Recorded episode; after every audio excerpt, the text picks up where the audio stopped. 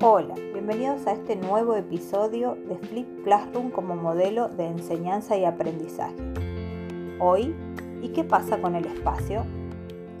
El espacio también se transforma en función al tipo de estrategias, actividades, los procedimientos y las técnicas de aprendizaje activo que haya diseñado el docente para gestionar la clase. Tradicionalmente, y esto no ha cambiado mucho desde el siglo XIX, el espacio está organizado para que el profesor esté frente a los estudiantes y estos en fila, para atenderlo solo a él, y en ese lugar se desarrolla la clase. En el modelo de aula invertida o flip classroom distinguimos dos espacios, el espacio individual y el espacio grupal.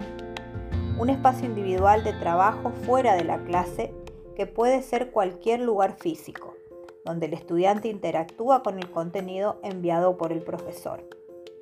Este contenido enviado, en algún formato particular, no solo tiene que ser visto, es necesario que el estudiante trabaje con él. Para ello hemos de preparar una guía de trabajo que le permita desmenuzar la información que estamos entregando. Y como dice el profesor Juan Pablo, que no sea ver un video como quien ve los Simpson.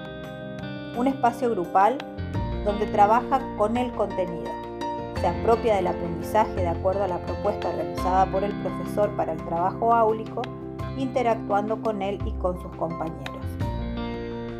En este modelo, como el profesor, al ser el mediador entre la información y el estudiante para que éste pueda transformarla en conocimiento, tiene que estar al lado de sus estudiantes, monitoreando lo que hacen, despejando dudas e inquietudes. A su vez, los estudiantes, al construirse como protagonistas de su aprendizaje y de acuerdo a las estrategias planteadas, tienen roles y tareas asignadas. Trabajan, por lo general, en agrupamientos o en diferentes sectores del aula. Esto implica disponer de espacios más dinámicos más reales de trabajo. Puede suceder que varios estudiantes no hayan visto lo que enviamos, pues entonces podrá verlo en el aula, en el momento de la clase. Es la práctica que se denomina flip in, aplicando el modelo completo en el tiempo de clase. Es recomendable esta práctica al inicio, cuando comenzamos a trabajar con el modelo, pues primero debemos entrenar a los estudiantes para ello.